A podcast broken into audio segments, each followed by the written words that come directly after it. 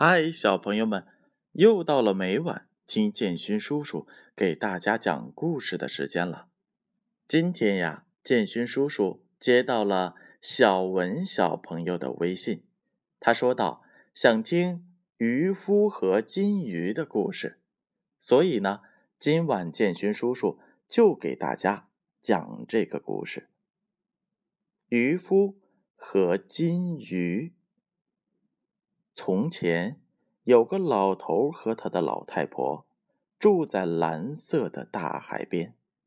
他们住在一所破旧的泥棚子里，整整有三十又三年。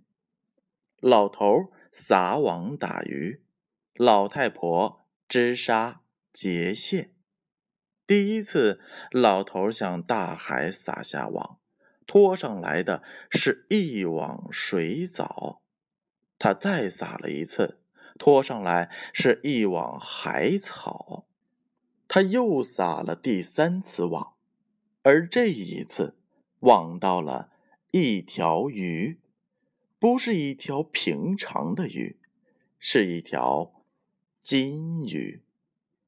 金鱼苦苦的哀求，他用人的声音说着话。老爹爹，您把我放回大海吧！我要给您贵重的报酬。为了赎回我自己，您要什么都可以。老头大吃一惊，心里面还有些害怕。他打鱼打了三十三年，从没听说过鱼会讲话。他放了那条金鱼，还对他说了几句。亲切的话。上帝保佑你，金鱼。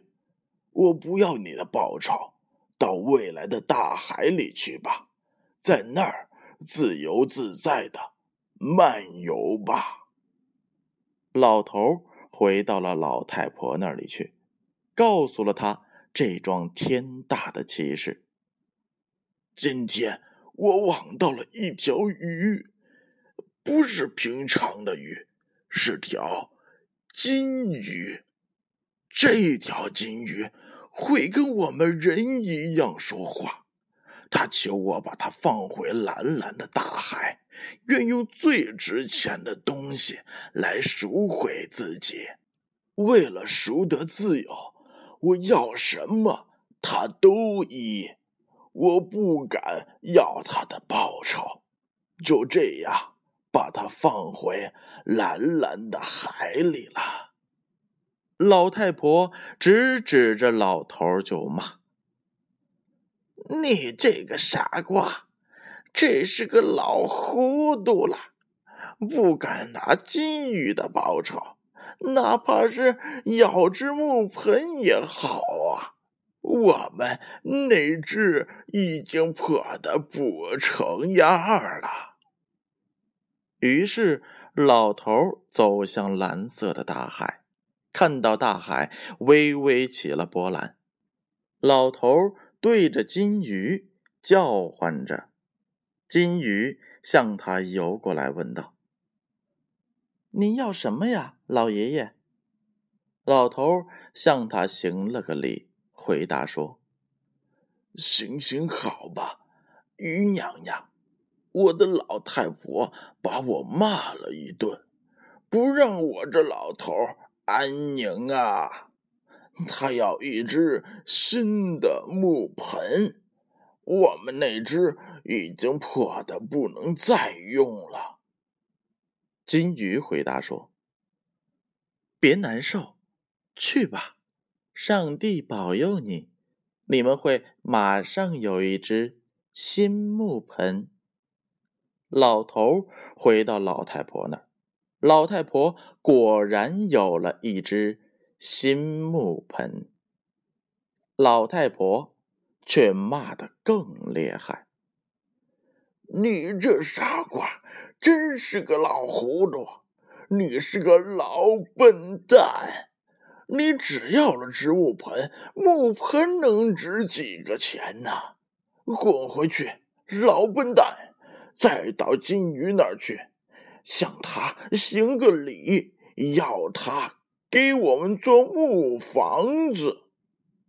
于是，老头又走向蓝色的大海，蔚蓝的大海翻动着。老头对金鱼叫唤，金鱼向他游过来，问道：“您要什么呀，老爷爷？”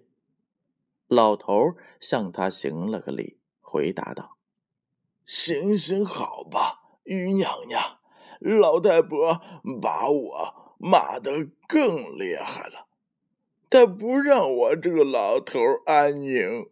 唠叨不休的老太婆要做木房。”金鱼回答说：“别难受，去吧，上帝保佑你。”就这样吧，你们会有一座木房子的。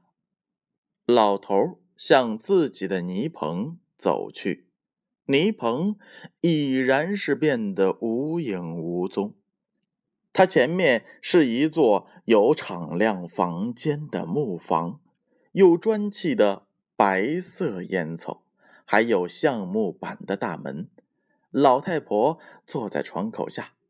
指着丈夫破口大骂：“你这傻瓜，实实足足的老糊涂、老混蛋！你只要了座木房，快滚，快滚，去向金鱼行个礼，说我不愿再做个低贱的庄稼婆，我要做世袭的贵妇人。”老头。走向蓝色的大海，蔚蓝的大海骚动起来。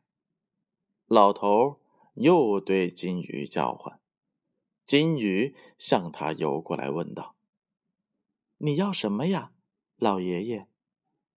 老头向他行了个礼，回答道：“行行好吧，鱼娘娘。”老太婆的脾气发得更大了，她不让我老头安宁呀。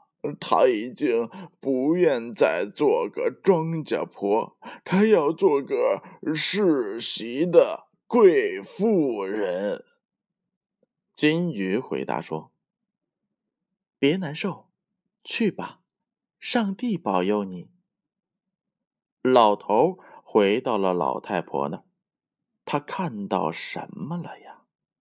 一座高大的房屋，他的老太婆站在台阶上，穿着名贵的黑貂皮坎肩头上戴着的是锦绣的头饰，脖子上围满了珍珠，两手戴着镶嵌宝石的金戒指，脚上还穿了双红皮靴子。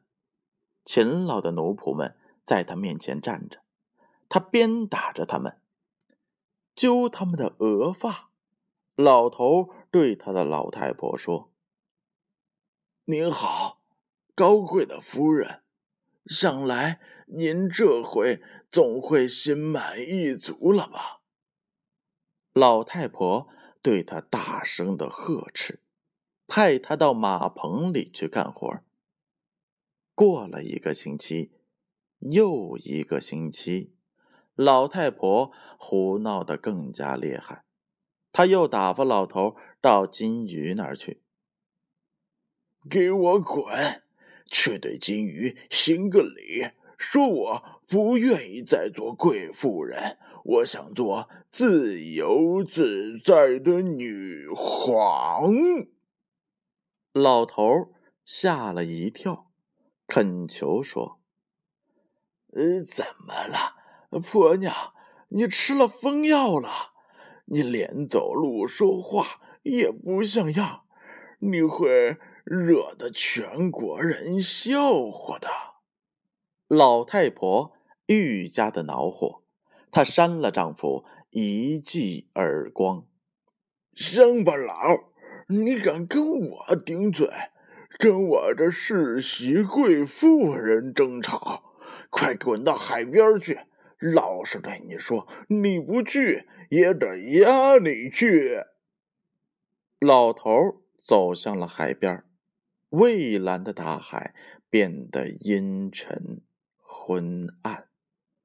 他又对金鱼叫唤着，金鱼向他游过来，问道：“您要什么呀，老爷爷？”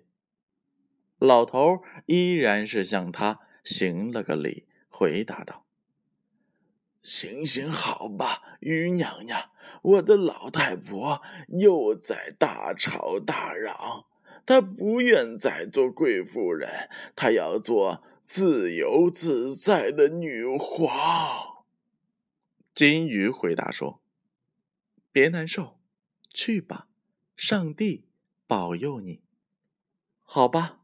老太婆就会坐上女皇的。老头回到了老太婆那儿。怎么，他前面竟是皇家的宫殿？他的老太婆当上了女皇，正坐在桌子边上用膳呢。大臣贵族伺候着他，给他斟上了外国运来的美酒。他吃着花式的糕点。周围站着威风凛凛的卫士，肩上都扛着锋利的斧头。老头一看，吓了一跳，连忙对老太婆行礼叩头，说道：“您好，威严的女皇。好了，这回您的心总该算是满足了吧？”老太婆瞧都不瞧他一眼。吩咐把他赶跑。大臣贵族一起奔了过来，抓住老头的脖子往外推。到了门口，卫兵们赶来，差点用利斧把老头的头给砍下来。人们都嘲笑着老头，说道：“老糊涂，真是活该！这是给你点教训，往后。”你的安守本分。过了一个星期，又一个星期，老太婆胡闹的是更加不成话。她派了朝臣去找她的丈夫，他们找到了老头，把他押了回来。老太婆对老头说：“滚回去，去对金鱼行个礼。”我不愿再做自由自在的女皇，我要做海上的女霸王。让我生活在海洋上，叫金鱼来侍候我，叫我随便的使唤。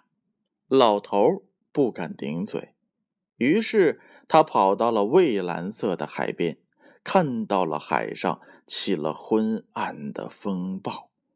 怒涛汹涌澎湃，不住的奔腾、喧嚷、怒吼。老头对金鱼叫唤着，金鱼向他游来，问道：“你好呀，老爷爷。”老头向他行了个礼，回答道：“行行好吧，于娘娘。”我把这该死的老太婆可怎么办呢？她已经不愿意再做女皇了，她要做海上的女霸王，这样她好生活在汪洋大海，叫你去亲自侍候她，听她随便的使唤。金鱼一句话也不说。只是尾巴在水里一划，游到深深的大海里去了。老头在海边久久的等待着回答，可是没有等到，他只得回去见老太婆了。一看，他眼前依旧是那破泥棚，他的老太婆坐在门槛上，他前边。还是那只破木盆。好了，小朋友们，故事讲完了。小朋友们，这则故事告诉了我们什么道理呢？做人不要过于的贪婪，要知道知恩图报。可千万不要向故事里的老太婆学习哟。好了，小朋友们，让我们明晚再见。什么道理呢？